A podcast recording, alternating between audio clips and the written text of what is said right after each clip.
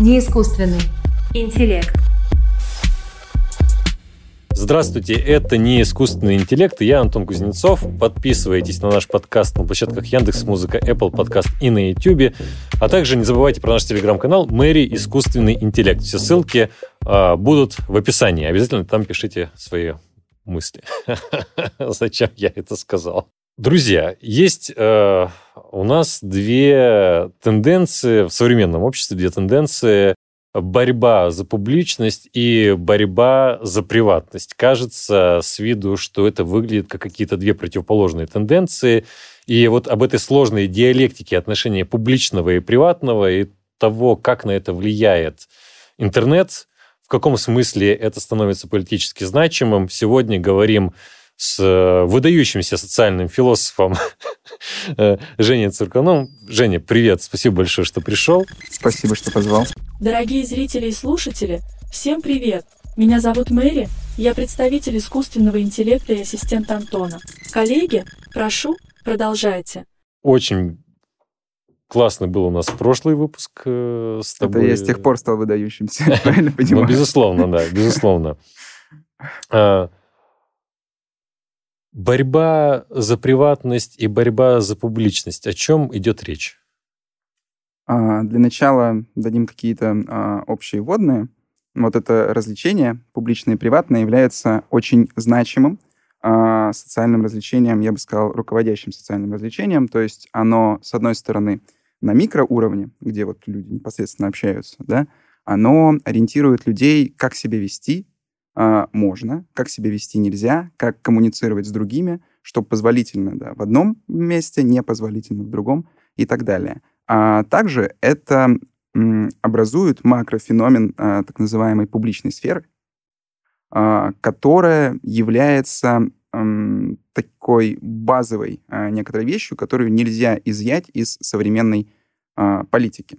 То есть публичная сфера — это некоторый феномен, который играет важную роль в функционировании институтов гражданского общества и в этом смысле является регулятивным идеалом демократической формы правления.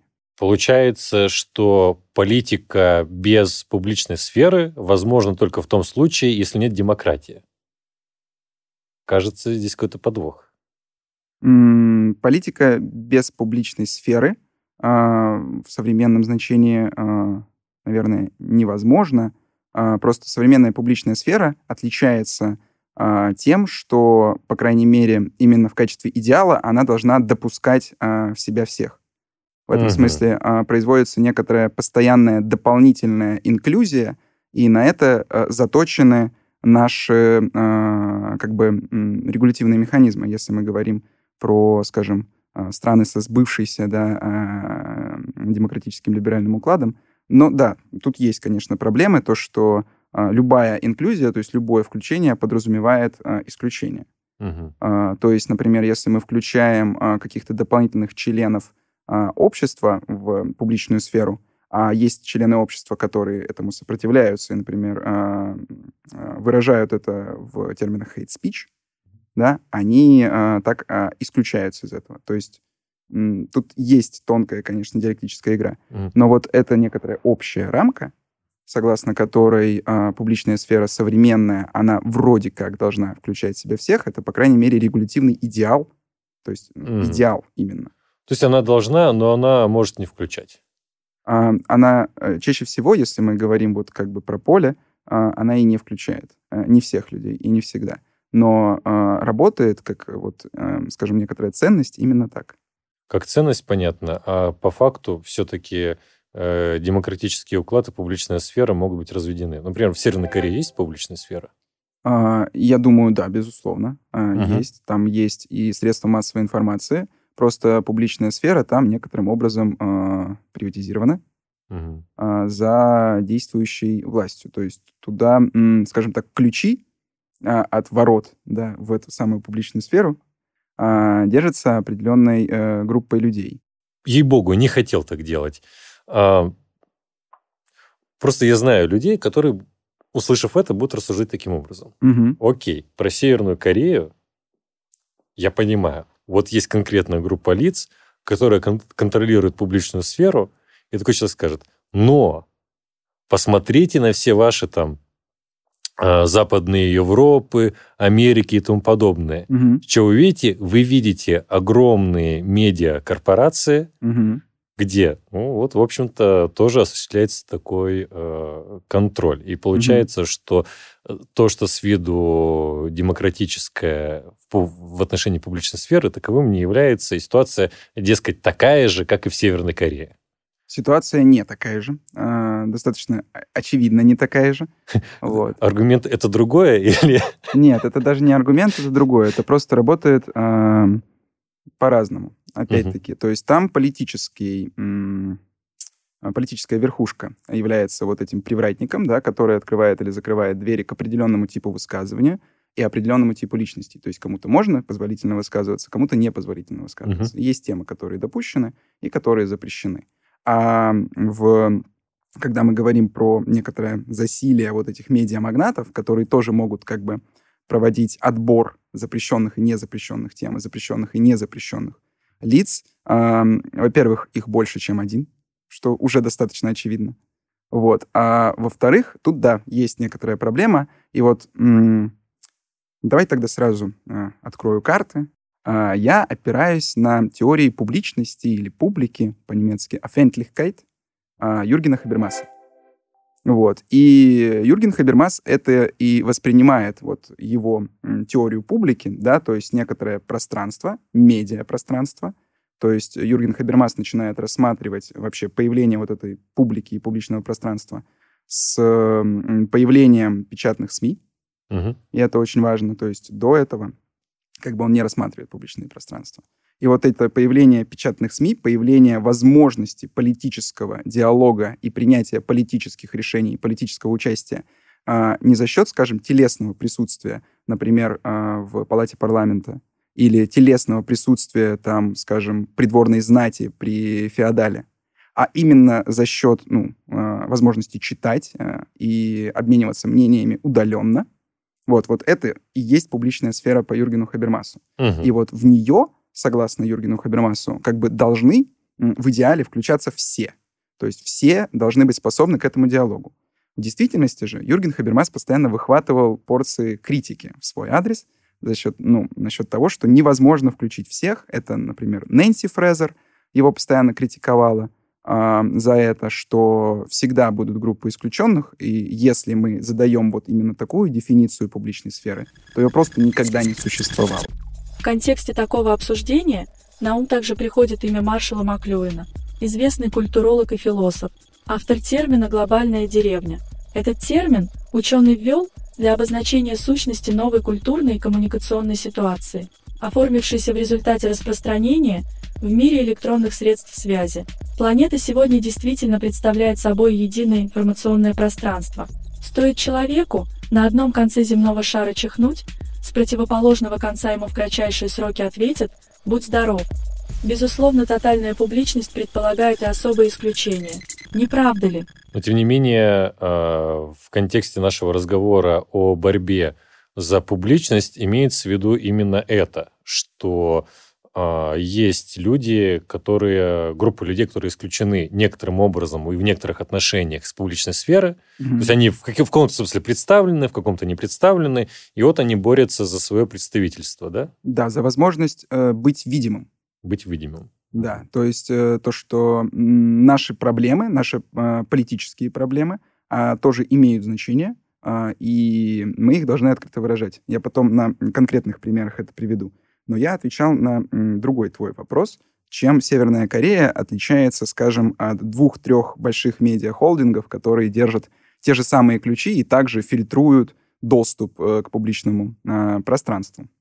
Помимо того, что, да, тут один актор, да, Мгм. групповой, а там несколько, есть э, как бы критика, которая была высказана как раз-таки в адрес старых медиа.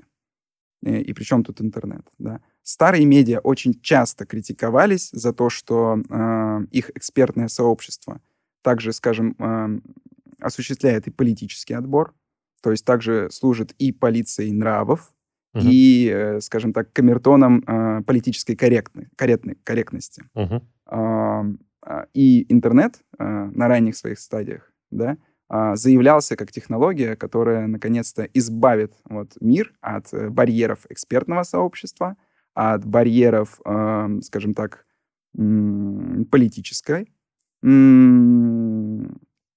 корректности в каком-то смысле.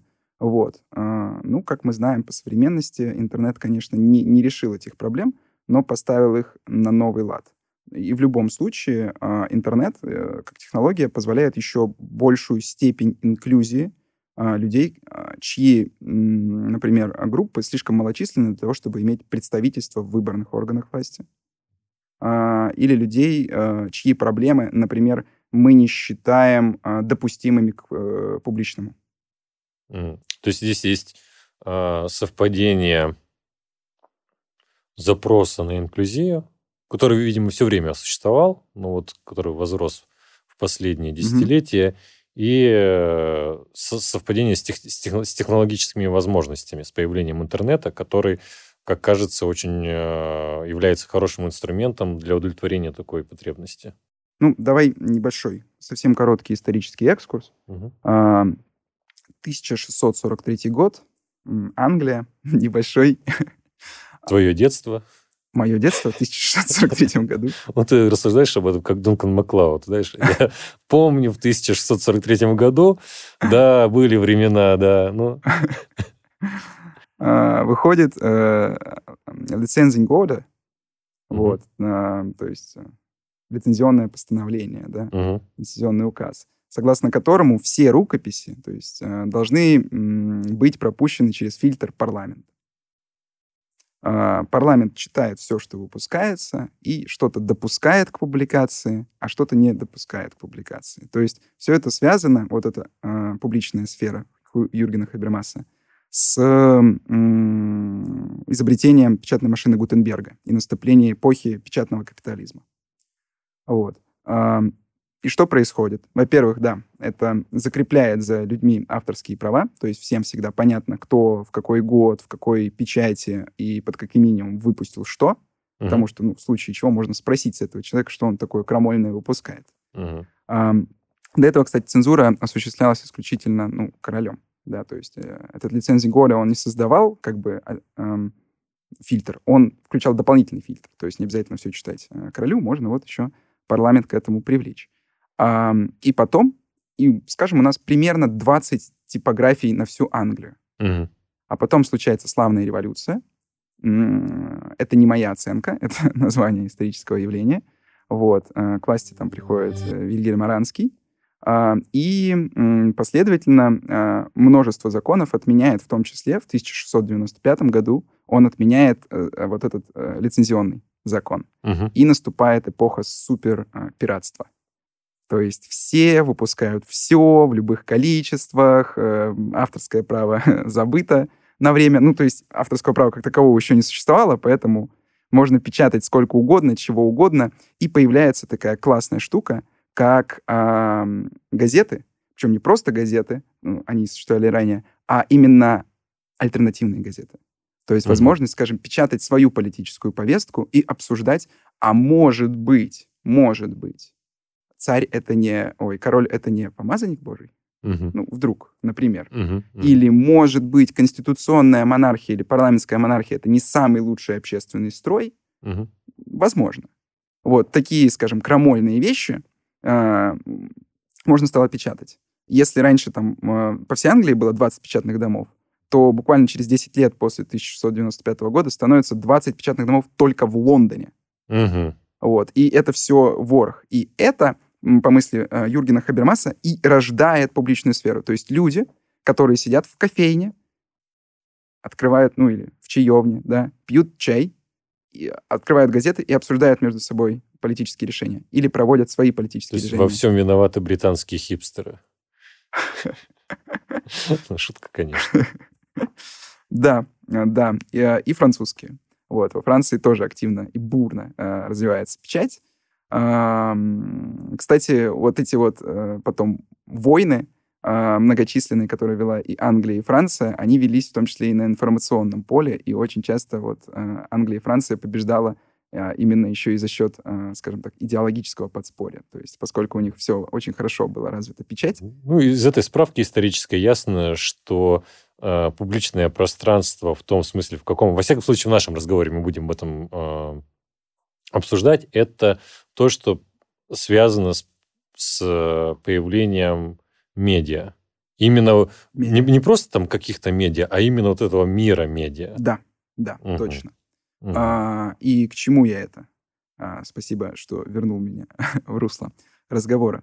А, я это к тому, что изначально этот печатный орган включал в политический процесс а, буржуаз, буржуазию, угу. а, третье сословие, которое раньше в политическом процессе присутствовало, ну, практически чисто номинально. Вот, то есть э, представительства э, у них было не очень много. А, ну, представь себе, например, дворянское сословие, оно достаточно малочисленное, но очень активно представлено во всех э, органах, которые на то время существовали. А многочисленное третье сословие практически не представлено. То есть это та проблема, например, с которой э, столкнулась Франция, которая в дальнейшем приводит к Великой Французской революции. То есть, например, у тебя есть гигантское третье сословие, а представитель, там, скажем, один. Поправь меня, вот что я сейчас понял. А, я понял, что первое, публичное пространство а, по факту своего появления, в том смысле, как мы о нем сейчас mm-hmm. говорим, а, автоматически дает возможности огромным массам людей включиться в то, что происходит – и с другой стороны, из этого могут возникать неприятные противоречия. То есть да. Э, французские буржуа были включены в публичное пространство, но были лишены всяких э, э, властных возможностей, были исключены из властных иерархий. Да, и участие в этом политическом пространстве, э, участие в этом публичном пространстве в дальнейшем им дает возможность в том числе совершить революцию. То есть э, переустановить политические органы таким образом, чтобы э, добиться своего обширного представительства. Создается впечатление, если мы линейно об этом будем думать, что сам факт наличия публичного пространства даже э, в авторитарных э, сообществах – это фактор неминуемой эрозии авторитарного общества, потому что куча людей, не обладающих властью, включены в публичное поле. Это, а, если мы говорим это в контексте интернет-исследований, вот это предположение было классическим а, предположением в нулевых годах. То есть его ага. прямо подняли на знамя, все с ним а, носились, его пестовали, что вот интернет — это такой универсальный демократизатор, который сейчас придет в каждую авторитарную страну, наведет порядок. Ряд революций в арабском мире, которых мы объединяем под названием «Арабская весна», на которую ребята из Кремниевой долины буквально ну, поставили, вот, можно сказать, свой штамп, то, что сделано в Facebook, там, сделано Twitter, то, что вот, видите, э, интернет, приходя вот э, в авторитарные режимы, их мгновенно э, эрозирует, да, мгновенно разрушает, подрывает, э, является типа эталоном э, организации коллективного действия, новым mm-hmm. способом борьбы. Вот, что люди всегда выступают за все хорошее против всего плохого, да, и вот э, а авторитарные общества, они, конечно, очень плохие, а демократические очень хорошие. Так вот, э, выяснилось, во-первых, что это не так, что, как и любое медиа, э, оно как, э, скажем так, дает возможности нового и дополнительного представительства, так и э, способно, например, организовывать такие замечательные вещи, как согласие без согласия. То есть, например, когда вы э, активно печатаете в газетах то, что там все люди поддерживают вот этот законопроект, а потом еще и приводите социологию, где все поддерживают этот законопроект, и человек, который читает эту газету, э, не хочет быть в меньшинстве, и такой, ну, я тоже поддерживаю этот законопроект. Uh-huh. И в этом смысле мы создаем дополнительное, продуцируем дополнительное согласие этими же самыми СМИ. А, в этом смысле. То есть они могут еще и как бы унифицировать а, различные мнения, подводить их под общий а, знаменатель. А, например, есть достаточно много исследований на тему, как радио, изобретение радио и вхождение радио в каждый немецкий дом помогала э, Гитлеру, который был достаточно хорошим оратором, а, завоевывать власть. То есть Гитлер буквально вещал в каждом доме, вот, что было невозможно до появления радио. Распространение нацистской идеологической мысли связано с именем Йозефа Геббельса. Главный пропагандист вермахта хорошо понимал основные возможности публичной сферы. Он говорил, радио станет для 20 века тем же, чем пресса была для 19 века. Безусловно, идеи Гитлера не распространились бы так быстро, не будь у людей радиоприемников. В то время они стоили весьма недешево. Простой приемник по стоимости превышал зарплату рабочего. Именно на решении этой проблемы и сыграл Геббельс. Он поручил инженеру-электрику Отто Гриссингу создание простого и недорогого радиоприемника, который бы был доступен по стоимости любому жителю Германии. В результате представленное на выставке в Берлине Народное радио, стоившее вдвое дешевле самых недорогих радиоприемников, за первые два дня разошлось тиражом в более чем 100 тысяч единиц. Таким образом, руководство Германии 40-х годов звучало в каждом немецком доме. Как вам такое, Антон? Получается, что работает в обе стороны. А, с одной стороны, у вас появляется возможность войти в публичное пространство, с другой стороны, легче вам чего-то рассказать, чего-то объяснить о том, как правильно жить. Сам по себе инструмент публичности, который может провоцировать социальные пертурбации, который может приводить к изменениям которые нам кажутся демократическими, а, не удерживают, э, не позволяют удержать этот демократический порыв, потому что оказывается, что вот в какой-то момент времени вот такой вот хаос или бифуркация, которая нам чем-то напоминает демократическую, затем оборачивается новым просто авторитаризмом. Ну вот ты как э, думаешь, э, имеет ли это место? У нас есть как бы ряд возможностей, конечно, использования медиа. Угу. А, медиа имеет собственные потенциалы, да. А, я выступаю а, с этой позиции, что, ну, например, нельзя сказать то, что сама по себе там техника или медиа не хороша и не плоха, главное, как ее используют, угу. да. Вот мне эта позиция кажется слабой, потому угу. что, ну, как, например, не можете же, не можем же мы сказать, что сам по себе там яблочный пирог не хорош, не плох, главное, как его используют. Ну, а как не использовать яблочный пирог? Не так уж и много у меня вариантов. А, то же самое, ну, я имею в виду то, что есть свои потенциалы использования медиа, да. А, например, там та же печать может а, включить множество голосов в себя, что, mm-hmm. например, невозможно без а, печати, да, то есть можно, конечно, кричать на городских площадях, но до всех не докричишься. А, но в то же время это же медиа и по тем же причинам позволяет э, организовывать и фабриковать э, согласие. Вот. Причем позволяет фабриковать согласие так, как э, просто не было возможным до этого. То есть, с одной стороны, у нас рождается вот эта вот м, буржуазия, да, угу. которая уже может координироваться, объединяться для коллективных действий. Опять-таки, можно же было бы и объединяться, например, на улицах городских, вот. Но для таких собраний в Англии тоже был специальный акт, назывался Riot Act. Если собираетесь в слишком больших количествах, то приходят полицаи, зачитывают вам этот акт, и если вы после этого не расходитесь, они вас бьют дубинками до тех пор, пока не разойдетесь. циклично. Вот. А в газетах можно. А в газетах можно.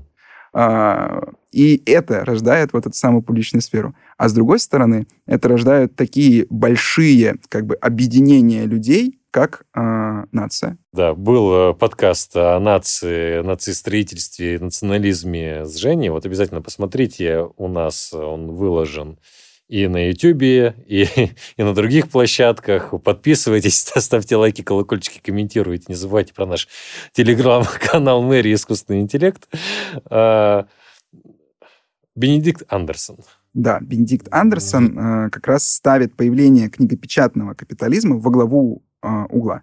Угу. То есть, э, с его точки зрения, именно это, скажем, выравнивание языкового пространства, в том числе, позволяет осуществлять вот э, такие большие политические общества, общности, как угу. нации. Угу.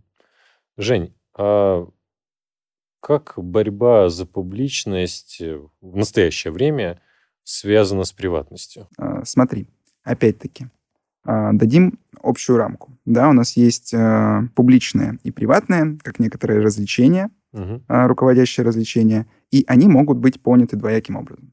С одной стороны, они могут быть поняты как социальный факт, Мгм. то есть у нас есть э, по факту наличие некоторого публичного пространства, в котором дозволено некоторые формы высказывания и дозволено находиться некоторым людям. Вот. А других людей мы туда не пускаем и высказываться им определенным образом не даем. То есть это, скажем так, вне меня. Мгм. Вот социальный факт — это то, что дает мне отпор при попытке ему сопротивляться. Скажем, если я буду на лекции ковырять в носу, да, условно, это не будет позволительное поведение, объективно. А, вот. И также приватное и публичное является а, общественно разделяемыми ценностями. Вот, то есть э, публичное само по себе выступает как некоторая ценность, и а, в таком случае разделение между приватным и публичным становится некоторым а, фронтом войны. То есть Мгм. все, кто не допускается в публичности, публичность, а те как бы запираются в приватном. Условно, запираются дома. У Ханна есть произведение а, «Вита Активия», где она проводит э, некоторую м, историческое исследование того, как было организовано Некоторое историческое. Ну, просто она проводит некоторые исследования, не будем называть его историческим. Ну хорошо, она пишет про античность, тем не Она менее. пишет про античность, да. То есть да, про это- греческий полис. Тем не менее, ну хорошо, возьмем это как некоторую модель. Вот, у, согласно Ханне Аренд, э, греки имели очень своеобразные э, представления о том, что такое быть человеком и что такое быть свободным человеком.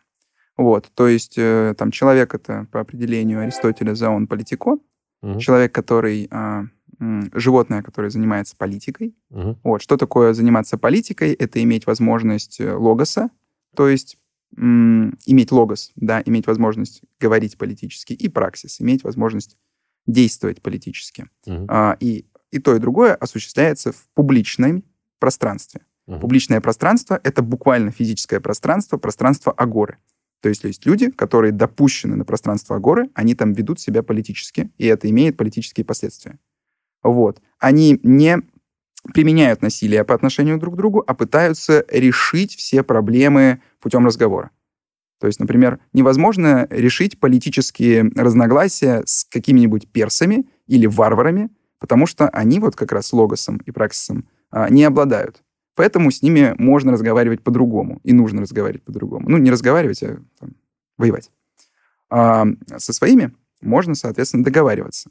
И вот в это пространство не включены а, люди, которые обеспечивают существование а, как бы тел греков. А, то есть их телесное продолжение. Как это сформулировал Фуко, гораздо короче, чтобы заботиться о своей душе, нужно предоставить кому-то заботиться о своем теле. И вот эти, кто заботились о телах, это женщины и рабы. И вот согласно Ханне Аренд, они просто не допускались в публичное пространство Агоры, а отвечали за хозяйственную деятельность, Мгм. которой как бы не пристало заниматься свободному греку, который занимается и должен заниматься политикой. И вот получается то, что тут публичная сфера — это ценность, которую как бы хотят себе присвоить, а, но не допускаются к ней, Мгм. вот, ввиду объективных причин. А, Женщины, рабы и дети. Вот, то есть э, те, кто вот не до конца зоон политикон, те, кто лишены своей политической, по крайней мере, субъектности, и поэтому даже вопрос о их человечности может, э, может быть поставлен. Как может быть поставлен вопрос о человечности варвара. А, Я это привел к тому, что если вот так рассматривать публичность, именно вот как некоторую сферу или пространство, в которое можно быть допущенным или недопущенным, то все люди, которые не допускаются в нее, будут как бы закабалены и закрыты в пространстве приватности. В современности есть гораздо огромное количество примеров, которые м, показывают такой способ прочтения приватного и публичного. Например, а, общественное движение МИТУ. Мгм. Вот.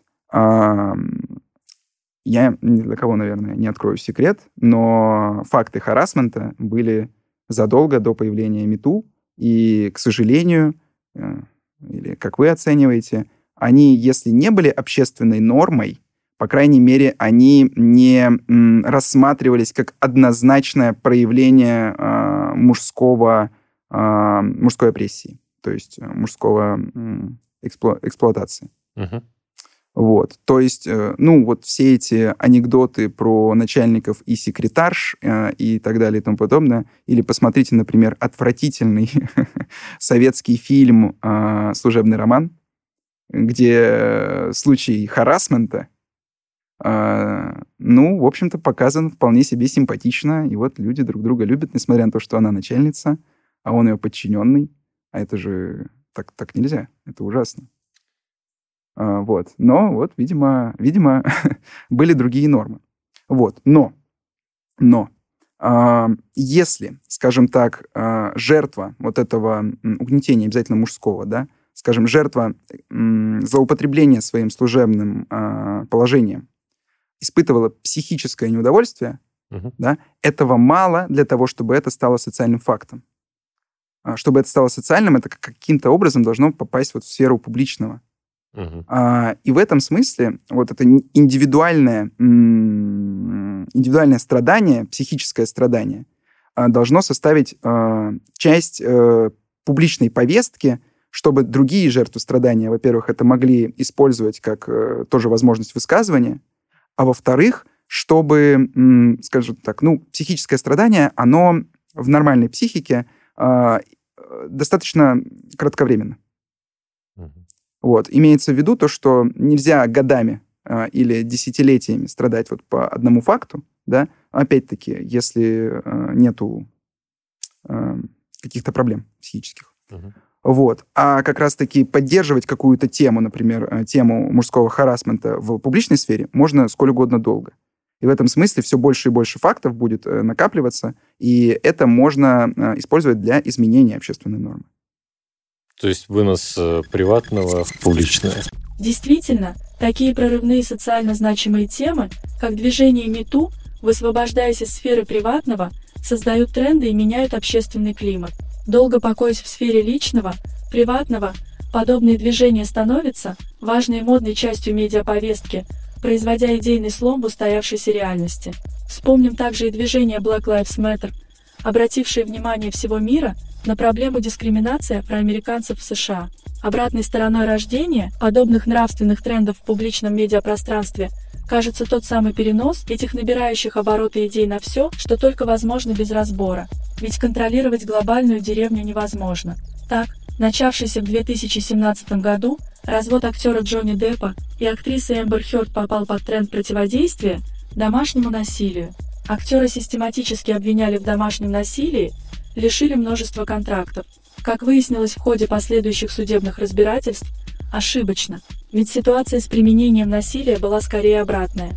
Антон, какие еще есть мнения по поводу таких выносов из приватного в публичное? Что часто оценивают как вынос ссоры из избы. Да, а как раз таки, а, если негативно это оценивать. И в этом и есть одно из завоеваний интернета скажем, э, ну, вы вот стали жертвой э, харасмента э, и пошли в какую-нибудь э, газету, и если, э, скажем так, в этом не замешан американский президент или личность настолько же высокого уровня, что это может стать интересно читателям, то, ну, газетчик просто скажет, ну, знаете, это, в общем-то, и не новость, зачем вам об этом кому-то сообщать. А потом вы идете, например, в полицию, а, и говорите то, что вот, э, стала жертвой харасмента, спрашивают, вас изнасиловали, это вот уголовное дело. Вы говорите, нет, не совсем. Они говорят, ну, все, тоже уходите. А отсюда это не наше дело. И вот, получается, ваши попытки вынести это в публичность, скажем так, просто будут пресечены. А из-за того, что нету соответствующих примеров, то и таких попыток будет э, меньше. Ну, то есть нету вот этой ролевой модели, да, которую uh-huh. можно было бы использовать. После того, как появляется интернет и возможность прямого выхода на публичность практически у каждого человека, то появляется и возможность как бы заявить о том, что вот я столкнулась с такой-то проблемой, а после того, как это заявлено, да, к этому можно подключить другие мнения, другие коммуникации.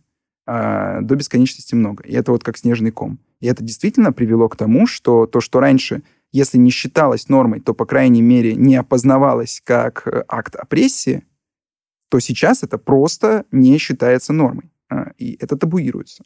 То есть так делать нельзя. И не надо. Угу. мы выносим да, часть приватного в публичное. И за счет этого производим трансформацию общественной нормы. А обратная ситуация? То есть вот я понял, как э, борьба за публичность может работать в случае выноса Мгм. приватного в публичное. Мгм. Это очень... А как э, борьба за приватность? Ну, я, я, я полагаю, многим из нас известно, что сейчас э, наша приватность довольно сильно страдает, начиная с э, наше, нашего присутствия в интернете, использования приложений, которые собирают различную статистику о нас, и заканчивая просто прямым, прямой тайной слежкой, да, то есть это система видеонаблюдения, причем в самых разнообразных странах, то есть это не только там какой-нибудь Китай, это и э, США, и в Западной Европе есть, и в России это есть, и это, в общем, большая проблема с приватностью. Как э, в борьбе с приватностью, как борьба с приватностью связана с публичностью? Борьба за приватность. За приватность, да. Ага. Да, извини, пожалуйста. Извините все меня, простите, ради бога. Борьба за приватность, эм, да, имеет прямое к этому отношение, только тут э, нужно тоже э, перенастроить э, оптику. Это тоже классическая тема для интернет-исследований. Недавно вышла, ну как, вышла не так уж недавно, недавно переведена на русский язык книга Шишаны Зубов «Капитализм наблюдения», вот, где она разоблачает вот современные формы наблюдения и способы монетизации а, пользовательских данных. То есть а, современные платформы, практически все, э, так исторически сложилось, а, не буду вдаваться в подробности, их, скажем так, модель монетизации — это сбор пользовательских данных. А, Twitter, а, там ВКонтакте вы не платите за подписку, вы не платите за подписку на Google, да, но получаете услугу. Взамен же Google собирает ваши пользовательские данные, и как это очень э, эффектно сформулировал Элли Паризер, э, исследователь интернета, если вы, если что-то является бесплатным, вы не клиент, вы товар. Да, Вот. да. Я тебе могу даже это подтвердить, потому что э, в то до- достопамятное лето, когда я прожил в гараже в Кремниевой долине, Мгм. первое, о чем мне жужжали мои друзья-стартаперы, о том, что они все делают бесплатно ради того, чтобы торговать данными. То есть это, Мгм. это главная цель тор- тор- торговля данными. Бесплатное при- приложение, торговля данными. Да. Как и бесплатные VPN, которые сейчас все, все используют. Мгм. Да, кстати. А, Поэтому проверяйте, а, какой конкретно VPN вы скачиваете, и насколько вы доверяете разработчику этого э, Ну, ты знаешь, VPN. я, честно скажу, я расслабился. Непонятно, что имеется в виду. Расслабился в том плане, что все и так уже утек- утекает на тысячу раз. И...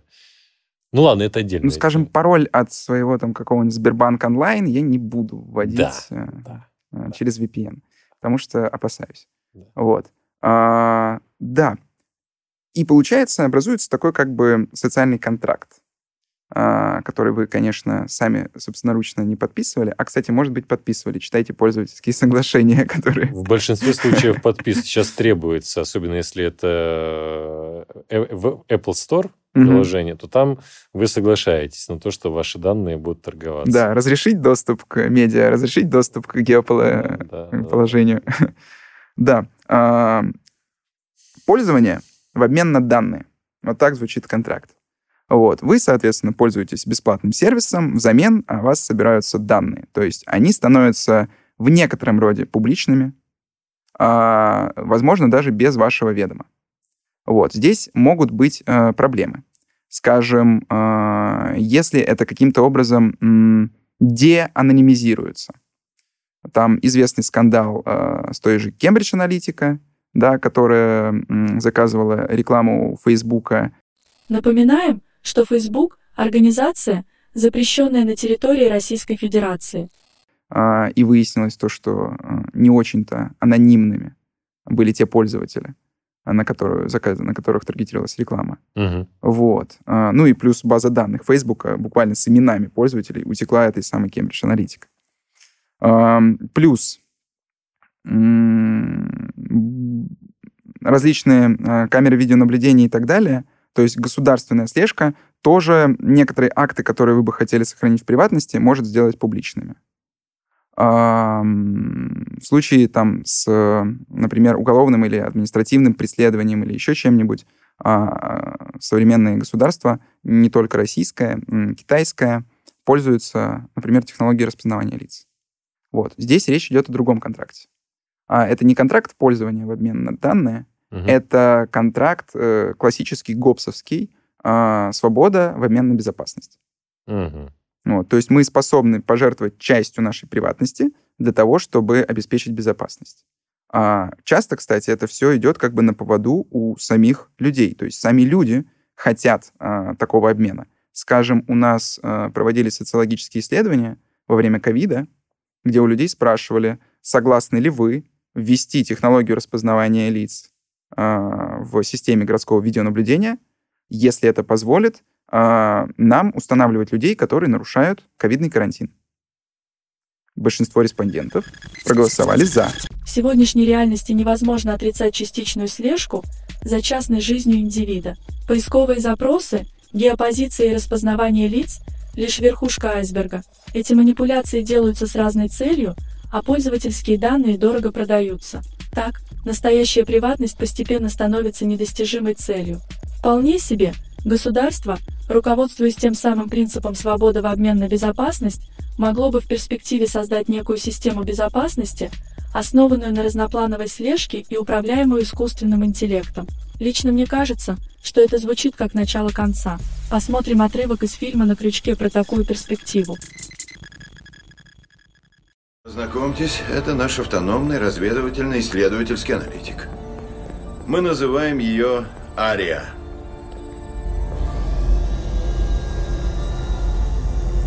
Она перерабатывает все добытые разведданные, помогает предсказывать шаги вероятных подозреваемых, вплоть до их действий и мотивации.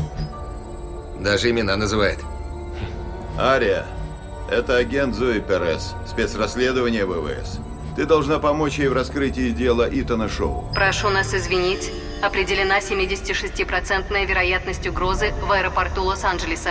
Предупреждаю власти аэропорта и местную полицию. Антон Помнится, у нас уже были гости, с которыми мы говорили о подобных перспективах. Вот, кстати же, это э, у нас был здесь в студии Игорь Чубаров, и это очень, очень интересная вещь, потому что э, жертвуя, ну, в каком-то смысле жертвуя или добровольно отказываясь от э, части своей приватности, мы, кстати, тем самым еще увеличиваем э, возможности насилия со стороны государства. То есть это работает не просто, что ваша жизнь стала менее приватной, да, но, но это работает и так, что право на насилие со стороны государства, оно пропорционально возрастает тому, насколько сильно вы отказываетесь от приватности. Да, и возрастает ваша безопасность. А, безопасность от Чу- всех... Чувство безопасности. От, от всех, кроме государства. Вот. Но в этом смысле, конечно, есть подвохи э, в социальных контрактах. Безопасность от всех, кроме него. Да. Да, да. А, безусловно. А, вот. А, и получается то, что если в прошлый раз мы говорили о том, что люди, скажем так, берут часть своей приватности и приносят а, в публичное поле mm-hmm. и говорят, мы хотим, чтобы это перестало быть а, ссором из избы. Угу. Мы хотим, чтобы это было нормальной темой к обсуждению. Вы не имеете права табуировать эту тему, подавлять и лишать возможности говорить тех, кого эта тема волнует. Да? А с другой стороны, у нас есть э, государство, да, которое также приходит и говорит, дайте нам часть вашей приватности, в обмен мы вам там обеспечим, например, безопасность. То есть в этом смысле вот эта вот граница э, между приватностью и публичностью каждый раз переформировывается, переформулируется э, и переустанавливается. Угу. Слушай, а мы... Был у нас еще один выпуск. Mm-hmm. Я тебе буду рассказывать про наши выпуски. Бог с этой темой. А, уже с нейробиологами. Вот. И был Артем Беседин, которого ты знаешь, и которого, я надеюсь, уже наши слушатели и зрители так же сильно обожают, как тебя. А, мы обсуждали технологии чтения мыслей. И вот Артем сказал интересную вещь, что, смотрите, а, будет утрата допустим, будет утрата приватности, какая-то тотальная Мгм. утрата приватности, которая обеспечивается в том числе технологиями очень сильно. Мгм. И что, возможно, мы не то чтобы мы перестанем скорее бороться за приватность, а просто переформатируем сам способ нашего общения, с одной стороны, или, с другой стороны, появятся новые способы сохранения приватности. Мгм. Вот как ты сам относишься? Что, что вероятнее произойдет? Что э, возникнет ситуация почти тотальной утраты приватности, и тогда люди, например, перестанут врать, допустим, Мгм. да? Или э, э, возникнут просто новые формы э, приватного? А, Я думаю, то, что да и да. Спасибо. Да, то есть, э, ну, вряд ли люди перестанут врать. Это мне совсем кажется... Есть такой фильм «Изобретение лжи». Да, да. Отличный фильм, друзья, рекомендую. Действительно, вряд ли люди при отсутствии приватного и полной прозрачности жизни перестанут говорить неправду или обманывать. Это ведь часть человеческой природы и свободы индивида. Вдобавок человек сознательно лишит себя многих последствий лжи, которые бывают и позитивными. Предлагаю посмотреть фрагмент из рекомендованного Антоном фильма «Изобретение лжи», в котором люди вообще не знают, что такое ложь. Прости, это мама. Наверное, хочет проверить, как наши дела. Алло? Да, я с ним сейчас. Нет, не привлекательный. Нет, денег тоже мало. Но это не страшно. Он приятный, остроумный. Полноват. Да, я... Нет, я с ним сегодня спать не буду. Нет. И целоваться тоже. Ладно, ты тоже. Извини меня. Ничего страшного. Не волнуйся. Как твоя мама, нормально? Да, нормально. Ну что ж, Любопытный фильм, не правда ли, Евгений? А, Интересный фильм, подтверждаю. Вот. а, Ну, это вот такая забавный мыслительный эксперимент «А что если?». А, Ну да, в действительности люди вряд ли перестанут врать. Я думаю, то, что полной утраты приватности, а, конечно, не, произой- не произойдет. То есть мы просто переназначим каким-то образом какую-то новую сферу а, и назовем ее приватной, потому Мгм. что это связано с психологическим а, комфортом. Мгм. Вот. Мы до этого с тобой говорили про приватность и публичность как некоторые социальные факты, то есть заданные извне. Но приватность и публичность — это также некоторые маркеры, которые формируют человеческое поведение и э, человеческую оценку окружения. То есть э, человек сам оценивает, насколько он, скажем так, э, публично сейчас выступает, или насколько э, он э, находится в некотором приватном поле. А, Сейчас объясню. Есть такой известный а, социолог а, Ирвин Гофман. Мгм. Он написал а, теорию драматургического действия. То есть человек а, действует, пытаясь а, некоторым образом контролировать то впечатление, которое оставляет от себя. Вот. А, Естественно, актер — это такой, м, скажем так, э, знаковый персонаж для теории драматургического действия. То есть актер — это самая очевидная фигура, которая контролирует впечатление, которое оказывает на зрителей. Вот. А его внутренние эмоции и состояния для Ивринга Гофмана находятся как бы за кулисой. Мгм. Вот. И это будет задний план общения. После Ирвинга Гофмана другой известный социолог а, Энтони Гидденс а, немного в полемике с Ирвингом Гофманом говорит то, что, конечно, нельзя разделять на как будто передний план, это, скажем так, человеческий образ или ужимка, да, а задний план — это вот э, иннерман, да, внутренний какой-то человек, а, его настоящее подлинное «я», да, это не совсем так работает. А, С точки зрения Энтони Гидденса это работает а, следующим образом. На переднем плане мы, скажем так, телесно собраны, а, мы контролируем максимальное количество вещей, мы контролируем свою мимику, жесты больше. А задний план — это, скажем так, план, который дает нам некоторую онтологическую безопасность, а, как он это называет, и комфорт, возможность расслабления. И это вот то, что постоянно меняется. Скажем, я выступаю тут с тобой, я м, нахожусь на переднем плане. да, и я собран, я пытаюсь контролировать свою жестикуляцию, не знаю, как у меня Да, я получается. могу это подтвердить. Как только запись заканчивается, ты что-то совсем другой. Да, я размекаю, как мешок картошки, падаю под стол, вот. Но вот когда камера выключится, мы окажемся на заднем плане. Но это будет для меня все равно передний план по отношению к тому, как я, например, приду домой. Мгм. но там будет моя семья. И это будет для меня передний план по отношению к тому, как я, например, веду себя наедине с собой уже совсем, В общем, скажем. бесконечная диалектика передних и задних планов, приватного и публичного, она будет сохраняться независимо от того, что Конечно. будет происходить. Нам Отлично. придется отдыхать, нам придется расслабляться. Без этого просто невозможно. Исчезнет ли приватность или нет все-таки? Она всегда будет сохраняться как задний план. Более того, приватность, вот мы до этого говорили про публичную сферу как ценность. А сейчас а, можно поговорить про приватную а, сферу как ценность. Она ценна сама по себе. У нас в Конституции прописаны законы, которые охраняют нашу приватную Прописано. Да, потому что, во-первых, именно в приватности, то есть э, находится, например, наша частная собственность. Вот, для буржуазного общества, естественно, очень важно охранять законами частную собственность на том... Ты еще в своей пос- последней, тоже великолепной статье говоришь о приватности как негативной свободе. Да. И это та самая сфера негативной свободы, где мы можем быть э, свободны от, как бы, скажем, вмешательства социальных машин, там, государства и так далее. Вы там приходите к себе домой, и мой дом — моя крепость. Это очень важно для людей. А, Чтобы понять, насколько это важно, можно привести пример из 1984 Джорджа Оруэлла, где герой в тоталитарном обществе лишен этой самой приватности, лишен этой тайной свободы. Он э, один из э, чиновников, вот, э, поэтому в его доме установлен, установлен телекран, из которого за ним ведется наблюдение. А, и единственная точка отдохновения, где он может вот расслабиться и быть самим собой в этом смысле, а, это за телекраном у стены, где он ведет свой личный дневник. Вот это крошечная зона его а, тайной свободы. Без нее он бы просто ра- распался, да, как личность. Потому что невозможно постоянно находиться в публичности. Ты аристотелианец.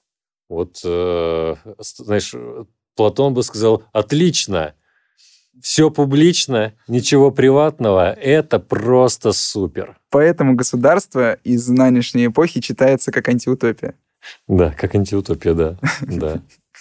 Отнимание детей, жизнь в коммунах. Ну, спасибо, Платон. Чего еще расскажешь? А, И люди сражаются за свою приватность. То есть, э, например, по отношению к интернету существует целое движение шифропанков. А, Да. А, м, Людей, есть литература, которую они публикуют, людей, которые профессионально шифруют свои цифровые следы в интернете. Не обязательно потому, что они занимаются чем-то нелегальным, а просто им неприятно, что их данные изымаются без их ведома. То есть им хочется полностью контролировать а, те данные, которые они оставляют после себя. Вот. Это люди, которые условно отключают куки, когда лазают в интернете. То, что, о чем мы с тобой сейчас разговаривали, вот эти э, все вещи, они сказываются на твоей конкретной жизни. Вот ты философ, который рассуждает о- об отношении приватного и публичного. Мгм. Мы много чего сказали э, про это. И кажется, то, о чем мы говорили, имеет какую-то нормативную силу, что мы там должны там чего-то делать как-то и так далее. Вот для тебя это какая нормативная сила? Нужно четко обозначать для себя границы того, что вы считаете передним планом и задним планом, и того, что вы считаете приватным и публичным. То есть, условно, если вы, скажем, в интернете высказываетесь на своей личной странице, и у вас нет в настройках приватности, что ее могут видеть только там близкие друзья или лучшие друзья, а, и вы считаете, например, что это как бы высказывание личное, то есть, например, если я учитель, да, и я пишу то, что 9 Б класс из идиотов, да, а потом удивляюсь, почему мне директор звонит и говорит, не надо такое писать. Вот. А не надо, потому что я считаю это как бы своим условно задним планом, да, я считаю это зоной моей приватности, обращаюсь как будто к своим друзьям, но ведь я обращаюсь-то на анонимную толпу, которая может содержать сколько угодно э, лиц в себе, и тех самых учеников 9 Б, Быть которые бы... аккуратнее, не путать публичное и приватное. Да. Потому что такое ощущение, что часто люди истолковывают публичную сферу как приватную. Да.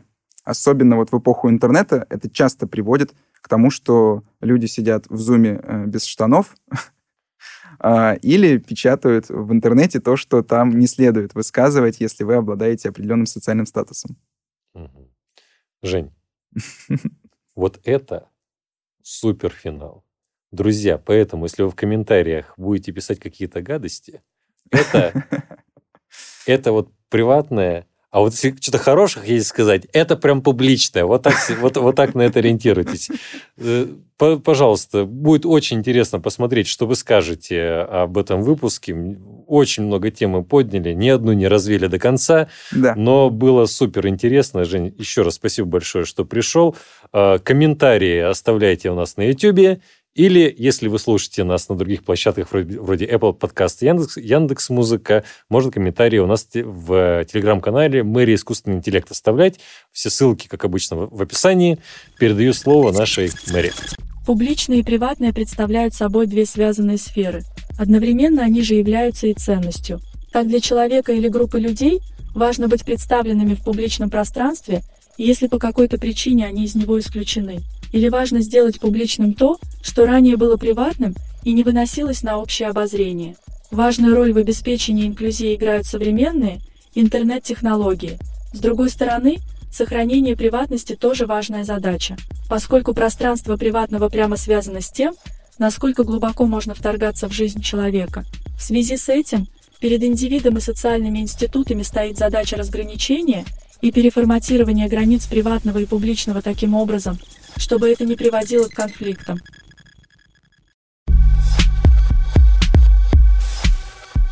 Неискусственный интеллект.